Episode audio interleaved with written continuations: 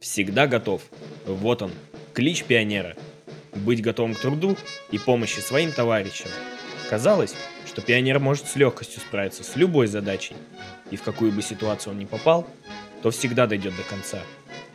Одна из таких ситуаций и произошла в туристическом пионерлагере Таежный, о которой я вам и расскажу. Шла последняя неделя второй летней смены. Петя Новиков, Витя Захаров и Саша Топилин были одной дружной компанией в лагере. Они постоянно чем-то занимались, будь то совместные шалости или дела на благо своего отряда. Ребята были не разлей вода. В один из теплых вечеров друзья со своим отрядом возвращались с очередного мастер-класса по туризму, которые у них проходили каждый день. Когда все подходили к территории лагеря, Саша сказал. «Эх, жаль, что это скорее всего моя последняя смена. Отец собирается закончить одно дело в городе и переехать в Москву. Его вроде как повысить хотят. Возможно, с вами я последний раз вижусь». Мальчики, переглянувшись, посмотрели на Сашу. А затем Петя сказал. «А почему ты раньше нам не говорил об этом?» Мы же вроде как друзья, все бы поняли. Ладно, давайте сейчас не будем о грустном, а то мне от этих мыслей еще больше есть хочется. Да ты ж все время есть хочешь, с насмешкой произнес Витя. Если ты такой голодный, то давай проверим это. Кто последний до столовки, тот капуша. После этих слов мальчики дали дёру и убежали вглубь лагеря и идущая с остальным отрядом вожатая Ольга Владимировна закричала вслед мальчишкам. «Новиков! Захаров! Топилин! А ну стоять! Кто за вас вещи складывать будет? Останетесь сегодня без танцев!» Но как бы громко она ни кричала, друзья бы все равно ее не услышали, так как были уже далеко от отряда. Покончив с ужином и выслушав наказание от вожатой, ребята направились в свой корпус. «Просто блеск!» Мы еще и без танцев. А за что? За то, что есть сильно хотели. Возмущенно сказал Витя. Да это вообще-то из-за тебя нас наказали. Кто последний, тот капуша, видите ли? Сказал Петя. Также выразил свое возмущение и Саша. Вот именно. Надо было тебе опять придумывать эту глупость. Нам сейчас бог знает, сколько надо в корпусе сидеть. Витя с обидой посмотрел на ребят но ничего говорить им не стал. Друзья направились в свою комнату. Мальчишки занимались своими делами. Петя читал, Витя собирал машинку из металлического конструктора, а Саша просто валялся. Ребята из их отряда уже начинали возвращаться с танцев. Все они были веселые и уставшие. Смотря на них, друзья тихо завидовали. Вожатая зашла последней и, заглянув в комнату к мальчикам, с улыбкой сказала – ну, три мушкетера. Можно вас прощать? Надеюсь, вы не сильно на меня обиделись. Но уж извините, заслужили, сами понимаете. Ребята, посмотрев на Ольгу Владимировну, сказали, что осознали вину и что постараются так больше не делать. Вожата объявила отбой, но сон в планы мальчишек не входил. «Ну что, братья, время для страшных историй?» С азартом спросил Витя. Друзья кивнули, сели вокруг на полу и накрылись большим покрывалом. Включив фонарик, Витя начал рассказывать страшилку. В темном-темном лесу стоял темный-темный дом, но тут его прервал Петя. «Ты чего, издеваешься? Придумал, что рассказать, нам же не по пять лет. Санька, давай ты что-нибудь расскажи». Саша пожал плечами и сказал. «Ну, страшилки, которые я знал, я уже все рассказал. Но есть у меня слова моего отца, которые он сказал, когда я сюда поехал. Он говорил что-то вроде «Ни в коем случае не выходи за пределы лагеря, только с вожатыми. В тайге могут твориться ужасные вещи». Да и я краем уха слышал, что вроде как дети пропадают. Чушь это все. Если б дети пропадали, об этом бы уже везде трубили. Врет тебе твой папка. Напугать пытается, чтоб не убегал никуда. С уверенностью сказал Витя. А вот и нет. Мой отец следователь, и просто так он меня предупреждать никогда не стал бы. Не веришь? Не верь. Немного обиженно сказал Саша.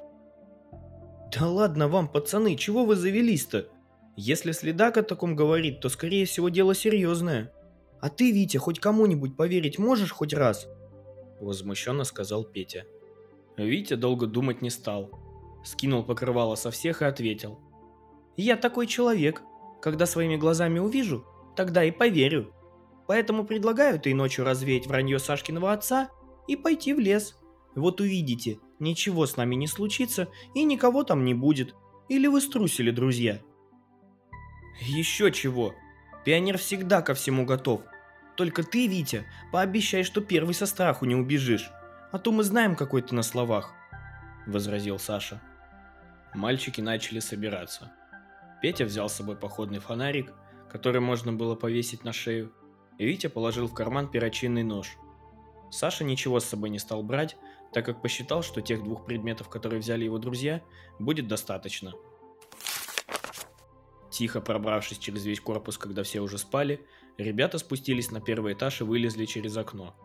Так как в лагере были дежурные вожатые, которые ночью сидели у выхода и следили, чтобы ночью никто не сбежал. Мальчикам пришлось пробираться к дальнему забору через кусты ползком – так как по территории еще ходил персонал. Добравшись до цели, мальчики встали. «Смотрите, вон есть дыра в заборе. Через нее старшие пацаны курить ходят», — сказал Витя.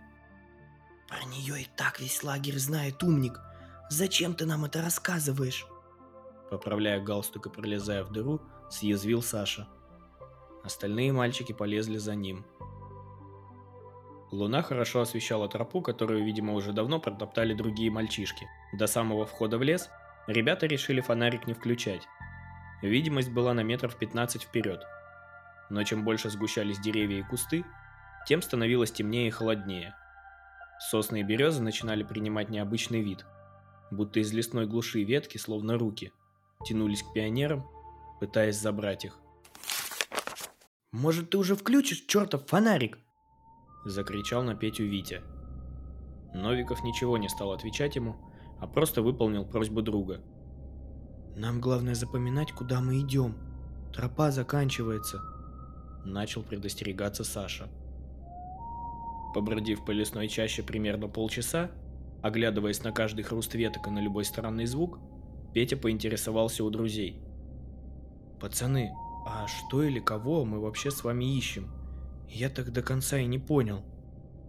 А ты это вон у Сашки спроси. Он же утверждал, что кто-то детей крадет. Вот того, кто крадет, и ищем, наверное. С издевкой произнес Витя. Да, я утверждал, что детей крадут, но не утверждал, что мы найдем того, кто это делает. Это была твоя инициатива пойти ночью сюда и поискать таинственного похитителя. Он может существовать, но я уже почему-то не уверен, что этот кто-то находится сейчас в данном лесу. Все ясно с тобой. Как врать про похищение, так ты первый. А сейчас назад сдаешь. Ты, наверное, просто трусишь и не хочешь идти дальше. Надо было сразу сказать о том, что ты девчонка. Грубо высказался Витя. Саша, не выдержав такой дерзости от друга, ударил его кулаком в нос. От удара Захаров повалился на землю, а из ноздрей уже сочилась кровь. «Я тебе докажу, что он существует. Ты думаешь, мой отец врать станет? Ты сам девочка, только чуть темнее стало. Ты сразу закричал на Петю, чтобы он фонарик включил. Пытаешься нас убедить, что никого нет, а ты просто хочешь обратно в теплую кроватку. Если среди нас и есть трусы, то это ты. Витя, полный обиды, встал и пошел обратно в сторону лагеря. Саша же, в свою очередь, посмотрел на Петю грустными глазами и пошел дальше. Новиков не знал, что ему делать. Друзья отдалялись все больше, и ни у одного из них не было фонариков. «Вы сошли с ума? Вы заблудитесь, дураки! Вернитесь обратно!» Обеспокоенно закричал Петя в обе стороны. Пока пионер кричал, он понял, что шагов друзей уже не слышно. Стрессовая ситуация. Два друга ушли в разные стороны, ни у одного нет предмета, которым они могли бы подсветить себе путь. Петя начал рассуждать. Так, Витя пошел в сторону лагеря, не сворачивая с нашего пути. Саша пошел вперед, не зная, что ждет его дальше. И оба они ожидают того, что я приму чью-то из сторон. Черт, как же мне быть? Но выбирать Пете не пришлось, так как он услышал крик Вити в метрах ста от себя. Недолго думая, пионер побежал на помощь своему товарищу, ориентируясь на его виск. Пробегая по натоптанной тропе, перепрыгивая валежник и царапая ноги об кусты, Петя быстро добрался до Вити. Захаров свалился в яму, которую, казалось, кто-то вырыл специально. Около нее лежала свежая куча земли, будто она была вырыта часов пять назад, не больше. Но никакого инструмента поблизости не было. «Петя, пожалуйста, вытащи меня скорее! Я, кажется, его видел. Он шел в ту сторону, откуда я пришел, только немного дальше. Вытаскивай меня быстрее!» Витя был в полнейшем шоке. Новиков помог ему выбраться, но у Захарова была вывихнута нога, и идти он не мог. Пете было неважно, кого видел его друг. Важно было лишь то, что этот кто-то направился в сторону Саши. Петя начал давать установку. «Слушай меня внимательно. Сиди здесь и никуда не уходи. Я сейчас бегом приведу Саньку, и мы все вместе отсюда делаем ноги, понял?» Витя, все еще пребывая в шоковом состоянии, кивнул, не издав ни звука. Петя передвигался как можно быстрее, но при этом смотрел по сторонам и под ноги. Эти действия немного замедляли его бег, После того, как он пробежал примерно метров 400, Новиков остановился. Вокруг тишина. Звуки природы будто кто-то выключил, как радио. Птицы не пели, трава под ногами не шелестела. Петю потихоньку настигала паническая атака. Он сделал глубокий вдох и тяжкий дрожащий выдох. Звуки возобновились. Он слышал ночной лес и горную реку. Боже, насколько далеко я забрел. Где Санька, черт бы его побрал? Нервно подумал про себя Новиков. Пете было настолько страшно, что он боялся издать лишний шорох. Ведь вдруг тот, про которого говорил Витя, где-то рядом. Пионер пошел на звук реки. Там попросторнее можно будет умыться и перевести дыхание.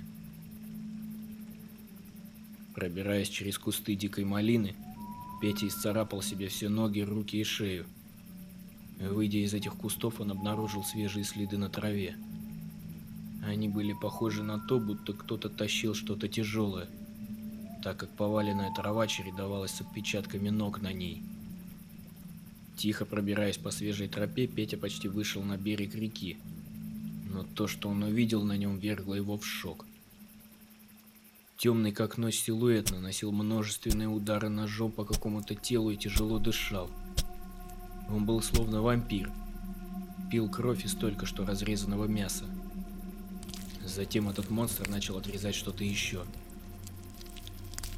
Когда тот закончил, то поднял отрезанную часть тела над собой.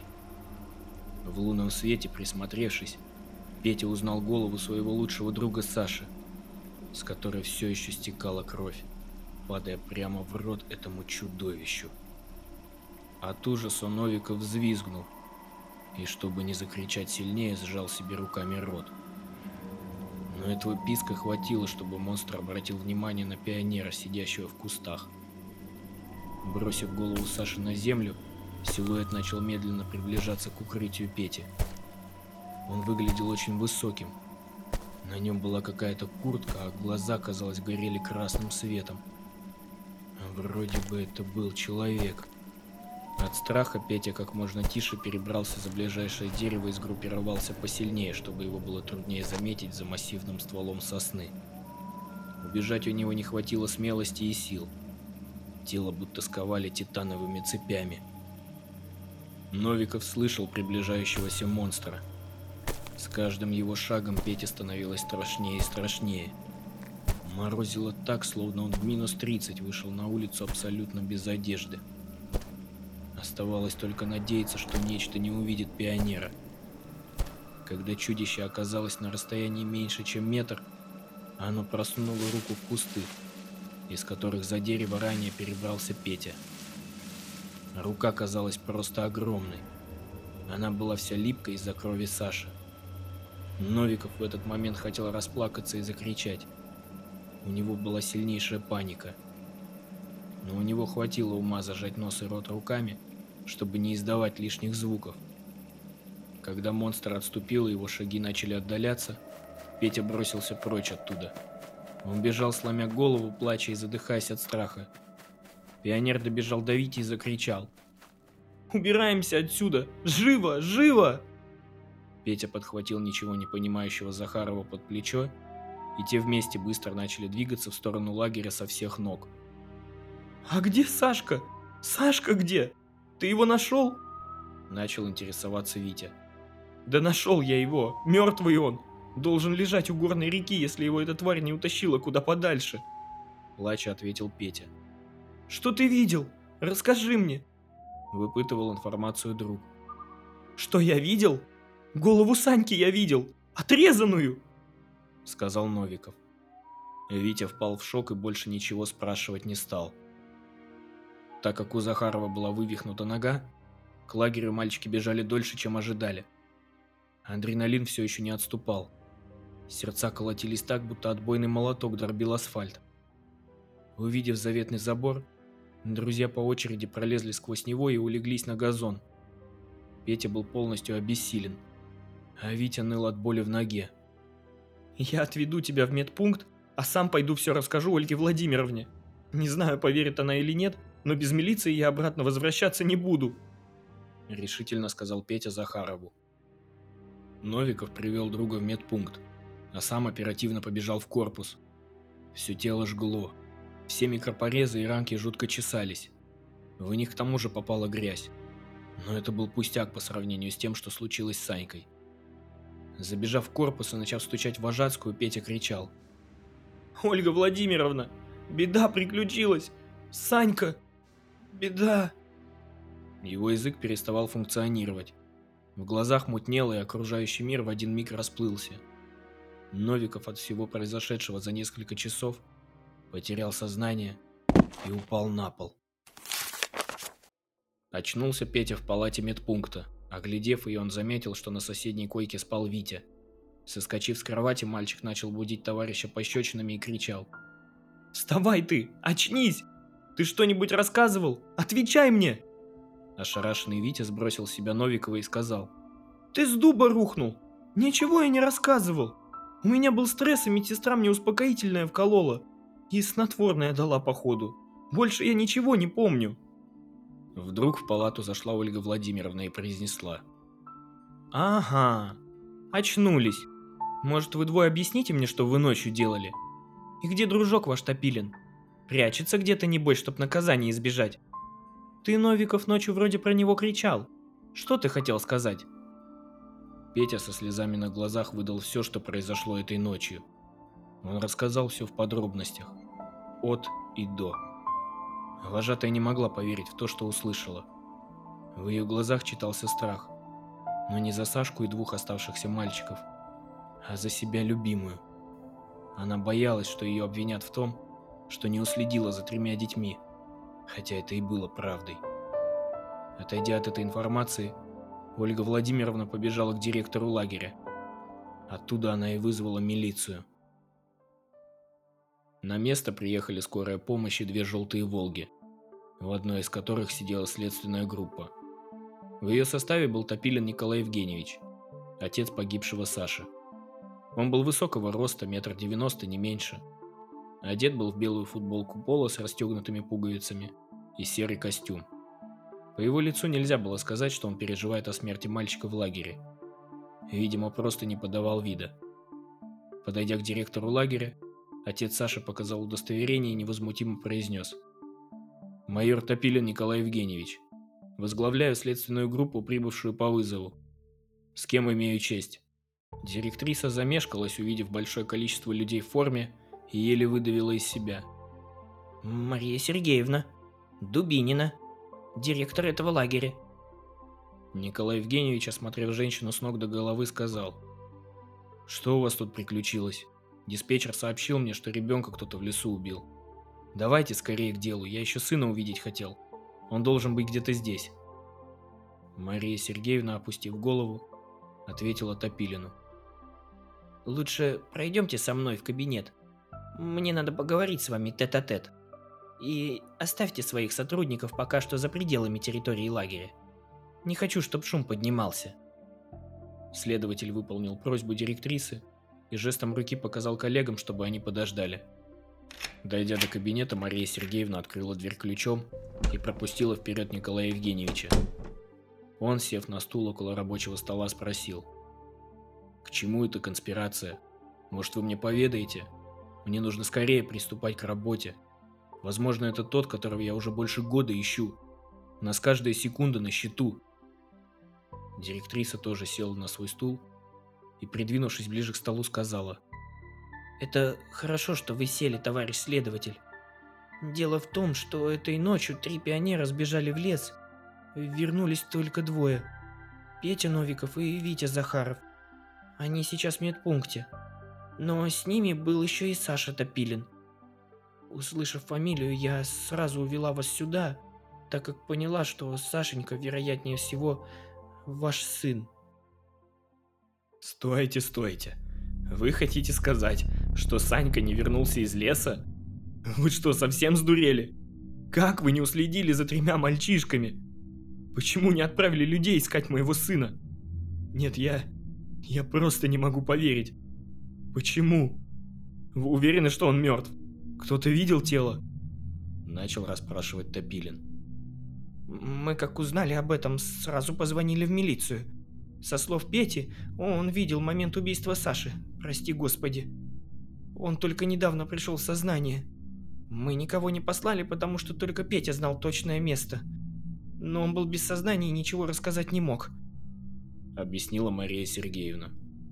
Николай Евгеньевич заплакал горькими слезами. Встал со стула, походил из стороны в сторону, держась за волосы. Затем, вынув клетчатый платок из кармана, он вытер слезы, сделал глубокий вдох и сказал. «Я сейчас же пойду в медпункт за тем мальчиком, который все видел, и направлю поисковую группу в лес. Петя или как там его укажет нам путь». А с вами, Мария Сергеевна, еще будет серьезное разбирательство. Если мой сын правда мертв, это будет на вашей совести. Закончив диалог, следователь вышел из кабинета, хлопнув дверью. Мир в глазах Топилина расплывался в остатках слез на его глазах. Он всем сердцем надеялся, что мальчишке просто почудилось ночью увиденное им. Но мозг понимал, что таинственный убийца все еще на свободе, и, скорее всего, он и добрался до Саши. В своих мыслях Николай Евгеньевич говорил. «Я убью его, когда найду. Эта тварь предстанет не перед государственным судом, а перед моим. Я нападу на его след, чтобы мне это не стоило. Я потерял жену, когда она родила мне сына. А сейчас я потеряла его самого. После этого дела я уйду из милиции нахер. Снова заплакав, майор достал сигарету и закурил. Витя все еще стонал от боли в ноге. Он переворачивался то на один бок, то на другой. Петя лежал и смотрел в белый, словно снег, потолок. Как бы он сейчас хотел, чтобы все это было сном. Ведь казалось, что такое бывает только в фильмах ужасов или в каких-то страшных книгах. Тишина. Только пение птицы, поскрипывание пружин на кровати. Открывшаяся дверь прервала Петя на бесцельное наблюдение за потолком вошел майор Топилин. Он подошел и сел между двух кроватей пионеров на тумбочку. «Здравствуйте, мальчики. Меня зовут Топилин Николай Евгеньевич. Я следователь по делу о пропаже Саши Топилина. Дабы сразу развеять лишние вопросы, да, я его отец. Рассказывайте все по порядку, с самого начала».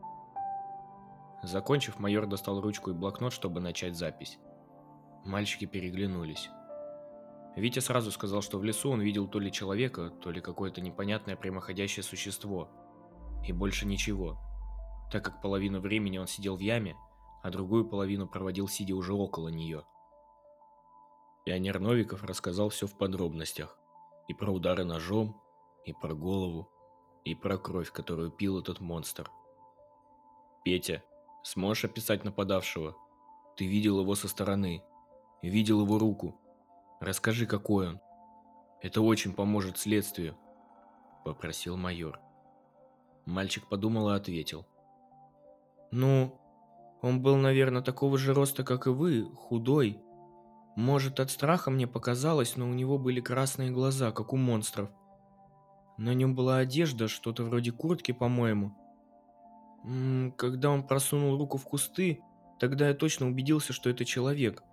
но пальцы его были будто нереальной длины. Шаги у него были тяжелые, словно на его ногах были большие сапоги. Дальше все как в тумане. Помню только, как добежал до Вити, и мы вернулись в лагерь. Я отвел его к врачу, а сам побежал в корпус. Там и отключился. А сможешь показать место, где лежит сейчас Саша? С нами будут еще люди. Ты будешь в безопасности. Нам нужны будут все возможные детали, сказал Топилин. Если милиционеры будут рядом, то я все покажу. Простите, товарищ майор, а вам не страшно самому идти туда в лес? Вы не боитесь этого человека? Поинтересовался мальчик. Знаешь что, Петя, ты же умный парень. Во-первых, у меня язык не повернется назвать эту сволочь человеком. А во-вторых, мне страшен не он, а то количество крови, на которое я за год насмотрелся столько, что нам не снится каждую ночь. Теперь он добрался до детского лагеря и моего сына, псих конченый. Еще для вас обоих информация. Если кому проболтаетесь, что на территории милиции или не дай бог вы расскажете про убийство, поднимется шумиха как внутри лагеря, так и за его пределами. Убийца об этом быстро просечет и уйдет потихой. Он псих, но далеко не дурак. Поняли меня? Объяснил Николай Евгеньевич. Мальчики закивали, и майор удалился из палаты. Спустя полчаса подготовки Топилин со своей следственной поисковой группой отправился в лес обходным путем через лагерь, взяв с собой Петю.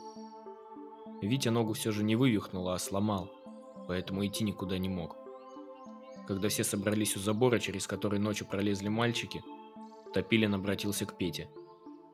«Ну, показывай дорогу до места, где все произошло».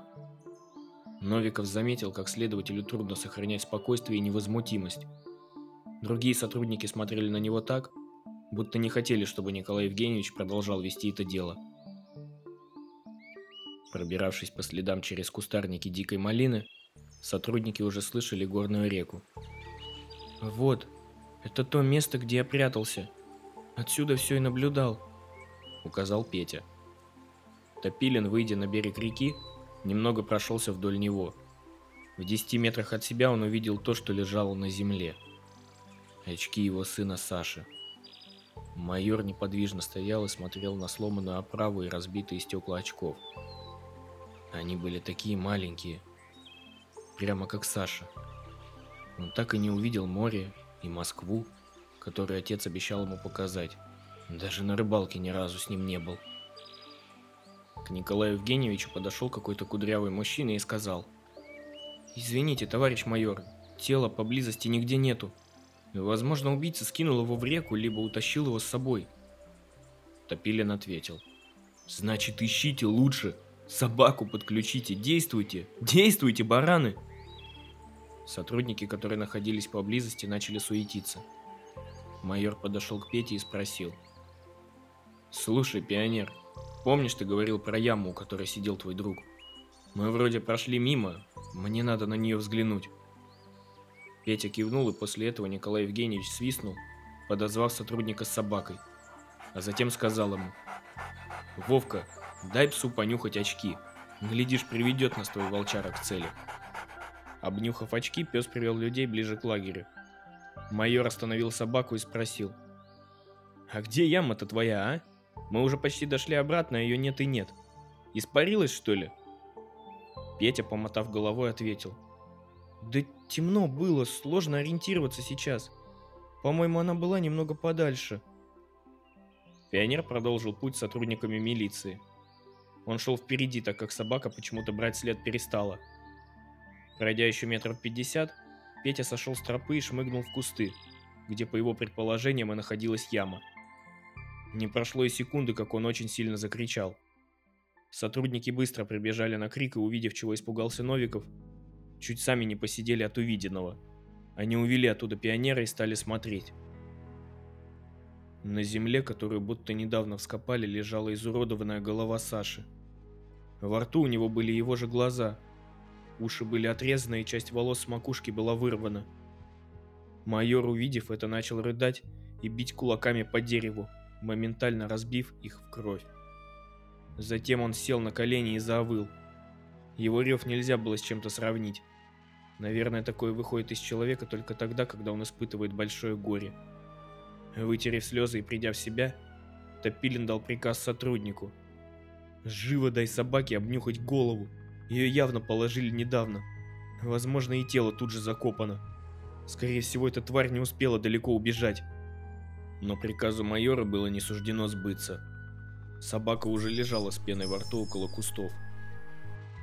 «Чё за херня? Ее отравили, что ли? Ты как за псом следил, полудурок?» Гневно сказал Топилин. Сотрудник, ничего не понимая, бросился к псу и начал пытаться привести его в чувство. «Да можешь уже не стараться, умер твой Бобик!» Эта скотина совсем заигралась и потеряла контроль. Я больше чем уверен, что это он отраву для собак разбросал, чтобы его по запаху не нашли, мразь. Хочет умным показаться. Ранее он такого с жертвами не делал. Чувствует свою полную безнаказанность теперь просто играет с нами в очень плохую игру. Я уверен, что очень скоро он потеряет свою бдительность, на этом мы и подловим его. Топилин, приказав привести на предполагаемое место захоронения других сотрудников, пошел к лагерю, чтобы проводить Петю и отойти от увиденного.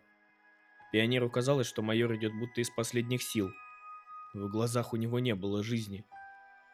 Николай Евгеньевич шатался из стороны в сторону. Опустив голову вниз, он увидел, как с его носа капает кровь прямо на туфли. Майор вытер ее платком под носом и, взглянув на него, упал в обморок. Топилин открыл глаза. Все безумно кружилось. Он пытался осмотреться, но вокруг было темно. Никакой частью тела, кроме головы, следователь пошевелить не мог. Подняв ее и посмотрев на себя, он заметил, что руки и ноги прикованы толстыми корнями к сырой земле появился лунный свет, а вместе с ним начали проявляться очертания леса, того самого, в котором мы убили Сашу. Майор попытался отдышаться и снова попробовал выбраться из оков. Все тщетно.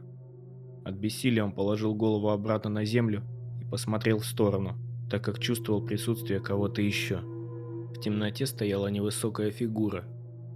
Из-за расплывчатости в глазах Топилин не мог точно ее разглядеть. «Эй, кто ты?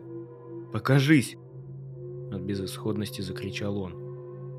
Силуэт начал медленно приближаться к лежащему на земле майору. Когда темная сущность вошла в лунный свет, у Топилина участилось сердцебиение. Он видел перед собой собственного сына, который выглядел как живой мертвец. Одежда разорвана, все разрезы на теле были небрежно зашиты. Кожа была практически серой, покрыта гематомами. Подойдя к отцу вплотную и косо смотря на него пустыми белыми глазами, Саша произнес. «Привет, папа! Почему ты так смотришь на меня? Со мной что-то не так? Почему ты молчишь? Ты оставишь меня одного в этом лесу?»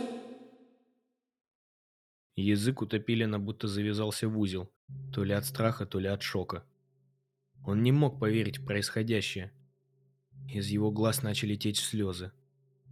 А сердце билось так, будто скоро выпрыгнет из груди.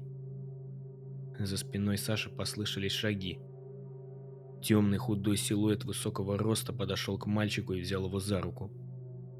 У него были красные глаза. Точно те, что я описывал Петя, когда давал показания. Мрачная фигура начала уводить Сашу за руку вглубь леса. Мальчик, оглянувшись на отца, сказал. «Я не хочу никуда идти. Папа, спаси меня, пожалуйста, помоги мне. Он хочет забрать еще больше детей. Папа, не отпускай меня с ним!» Николай Евгеньевич, смотря на уходящего в темноту сына, брыкался на земле, пытаясь выбраться из плена. Но все, что у него получалось, это громко мычать и рыдать. Он чувствовал, как силы покидают его и закрыл глаза. Перед ним предстала белая пелена. Над майором стояли несколько сотрудников и пытались привести его в чувство. Только через минут десять после обморока его удалось пробудить. Топилин, раскрыв глаза, увидел стоящих над собой людей.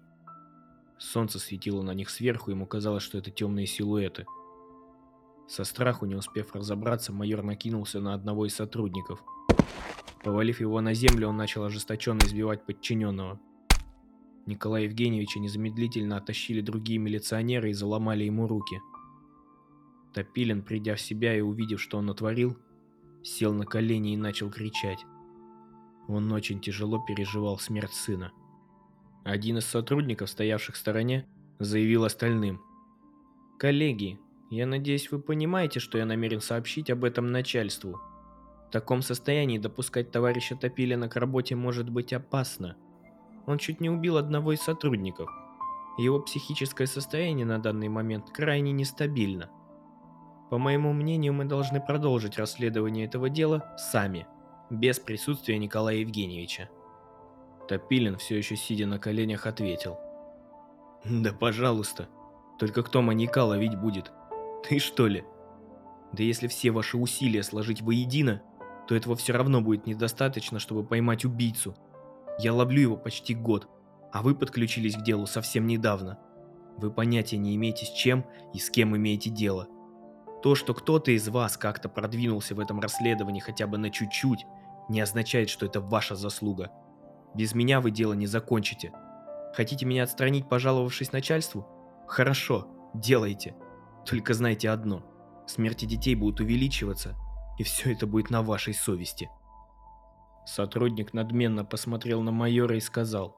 «Товарищ Топилин, не хочу вас огорчать, но вы невменяемы. У вас проблема на лицо. Я лишь хочу не допустить того, чтобы такой ценный блюститель закона загубил собственные труды из-за неспособности здраво оценить свои силы. Скотина! Знаю я, что ты хочешь не допустить. Ты хочешь, чтобы меня отстранили, а потом при успешном закрытии дела с моей помощью получить еще одну звездочку на погоны. Плевать ты хотел на детей, урод! Гневно ответил Топилин. Сотрудник на это ничего не стал отвечать а просто ухмыльнулся и направился в сторону лагеря, чтобы доложить о выходках майора начальству, с просьбой об отстранении второго от расследования. Николай Евгеньевич в глубине души понимал, что из-за избиения подчиненного его скорее всего отстранят. Но даже если это произойдет, то не бросит дело, которому посвятил большое количество времени. Тем более, когда он так близко подобрался к убийце. Прошло два часа с момента, как Петя вернулся в лагерь. Пионер все это время сидел на крыльце заброшенного корпуса. Его искала вожатый, и он это слышал. Решив выйти из укрытия, мальчик направился в медпункт, к Вите. Зайдя в белое помещение, Петя пошел в палату к другу. Но его остановила медсестра и сказала. «Мальчик, ты куда? Твоего друга тут уже нет, его увезли в ближайшую больницу. Похоже, он сильно повредил ногу. Помочь ему должным образом на территории лагеря не получилось бы. Мне жаль, что ты не смог с ним попрощаться. Услышав эти слова, Петя сильно расстроился. Теперь он один. Сашка мертв. А с Витей бог знает, когда встретиться. Он ведь даже не знает, куда написать ему письмо, чтобы обо всем рассказать. Пионер проходил мимо ворот лагеря и увидел, что к выходу направляется майор Топилин. Петя подбежал к следователю и спросил. «Николай Евгеньевич, вы что, уходите?» «А как же поимка убийцы? Так же нельзя! Не уезжайте! А вдруг кого-то еще убьют?» Топилин посмотрел на мальчика и сказал. «Пацан, меня отстранили от расследования. Представь себе, вот так бывает. По словам, сказанным мне начальством, я к этому делу вообще отношения больше не имею. Я столько времени угробил, и все напрасно. Мне запретили даже близко приближаться к месту преступления. Но ты не волнуйся, парень. Лагерь оцепят несколько сотрудников и никого тут больше не тронут. Я надеюсь. И вы так все оставите? Просто уйдете? Вашего сына убили, а вы все бросаете? Вы же сами говорили, что кроме вас никто не поймает маньяка. Неужели вы упустите, возможно, единственный шанс, а потом будете жалеть об этом? Майор лишь достал сигарету и пожал плечами, а после направился к выходу оставив пионера наедине с самим собой. Все материалы и улики были собраны. Части тела погружены в машину. Следственная группа покинула лагерь Таежный, оставив двух сотрудников следить за его периметром. Петя до сих пор не мог понять тот факт, что майор так легко принял отстранение от расследования и уехал с остальными. Ему казалось, что взрослым людям в моменте стало плевать на то, что в лесу произошло страшное убийство ребенка.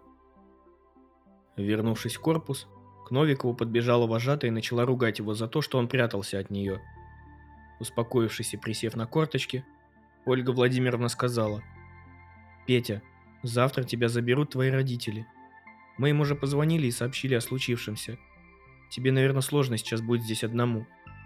Поэтому директриса приняла решение отправить тебя домой». Пионер на это ничего отвечать не стал, а просто кивнул и ушел к себе в комнату. На ужин он не пошел.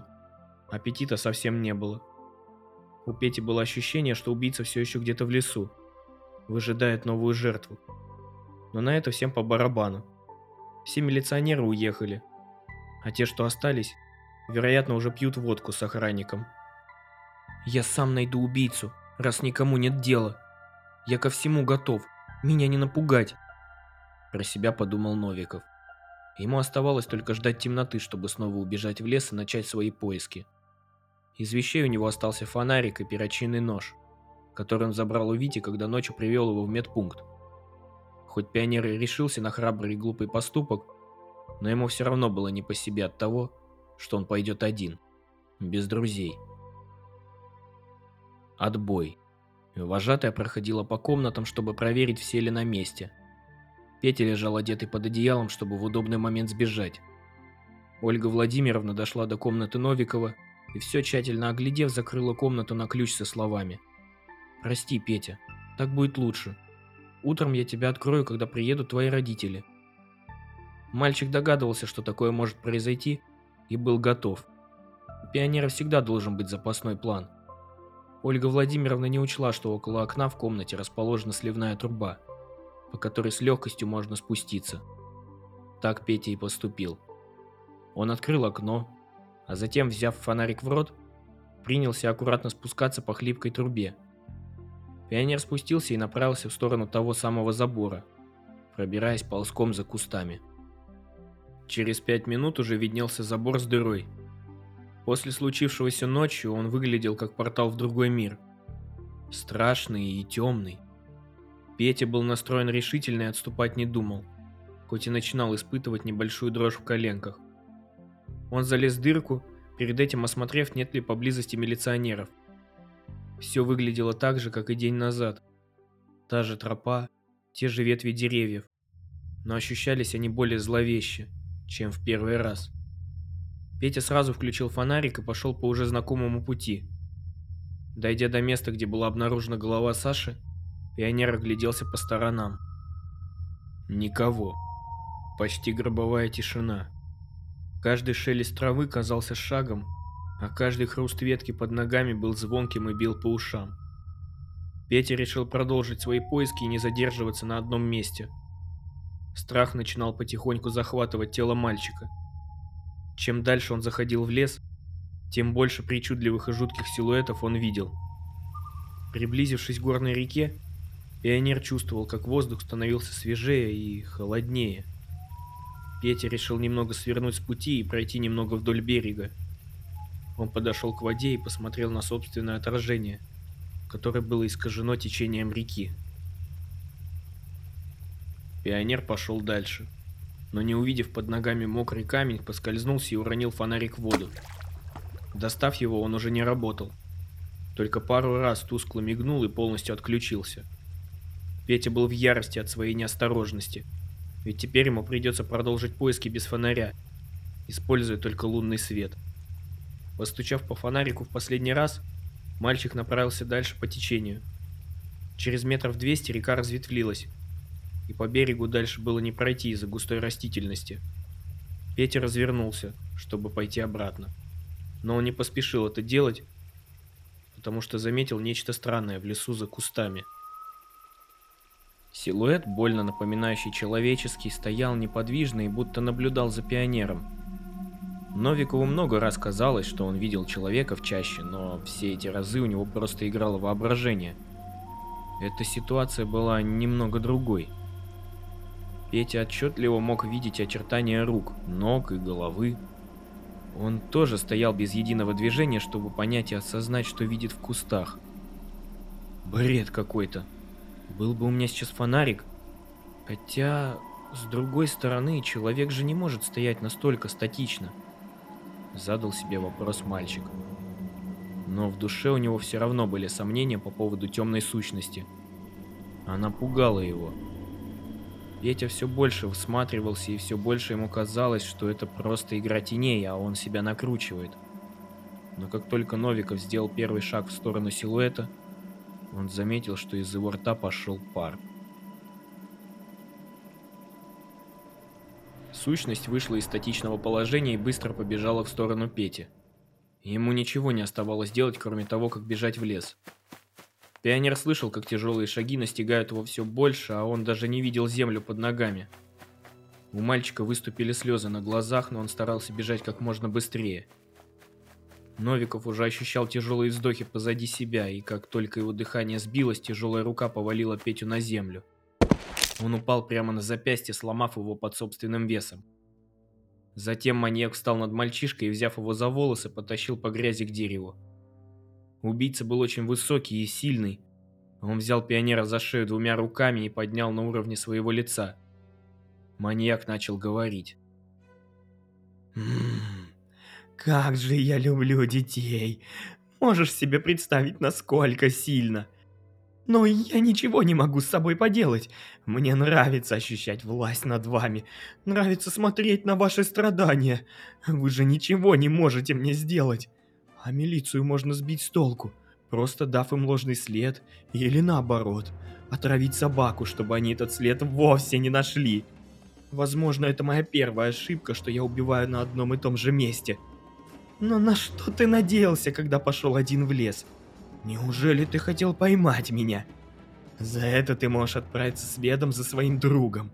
Я видел со стороны, как ты нашел его голову. Да, я всегда был где-то рядом и все видел. После этих слов убийца бросил Петю на землю и, повернув его к себе спиной, начал душить обхватившую мальчика локтем. Пионер не растерялся и достал нож Вити из кармана. Из последних сил он вытащил лезвие и воткнул его прямо в ногу маньяку. Псих завыл от боли и отпустил Петю. Не упуская шанс, Новиков побежал со всех ног в какую-то из сторон. Он уже потерялся в пространстве и не знал, в какой стороне лагерь. Но останавливаться было нельзя. Пробежав метров 200, мальчик постепенно терял силы, и его слух притупился. Он понимал, что за ним ведется погоня. Ноги еле поднимались, из-за этого пионер вскоре зацепился ногой за корень дерева и упал. Псих настиг Петю и снова взял его за шею, придавив голову к земле. «Попался, поганец! Я не хотел тебя мучить, но ты сам меня вынудил. Обычно я отрезал части тела у деток уже после смерти, но у тебя я буду отсекать все постепенно, при жизни. Сначала ушки, потом пальчики, Язычок тоже, если будешь кричать. Ну а затем я приступлю к твоим глазам. Знаешь, как они интересно лопаются. От услышанного Петя начал рыдать и хрипеть, так как из-за сильного давления на шею он не мог произнести громких звуков. Маньяк достал острый, как бритва, нож и слегка порезал щеку пионера, а затем слезал медленно выступающую кровь. Убийцу трясло от наслаждения, и на его лице была нездоровая улыбка. А в этот момент его нельзя было назвать человеком. Им будто управляло нечто потустороннее. Нечто такое, что даже самый лучший психолог не смог бы объяснить. Когда маньяк приставил нож к уху пионера, второй начал брыкаться и мычать. Чтобы усмирить Петю, убийца ударил его кулаком в челюсть, и мальчик чуть не потерял сознание. Новиков видел, как на нем сидел большой монстр, тянущийся к его ушам. Все в глазах было расплывчато. Мальчик уже не понимал, что происходит. От боли и шока в голове не было ничего, кроме мысли о смерти. Петя уже было смирился со своей гибелью. Он смотрел в лицо психу. Это не то, что он бы хотел увидеть последним перед смертью, но он посчитал, что лучше умереть, смотрев ей в глаза. Маньяк уже проводил острым ножом по уху Новикова.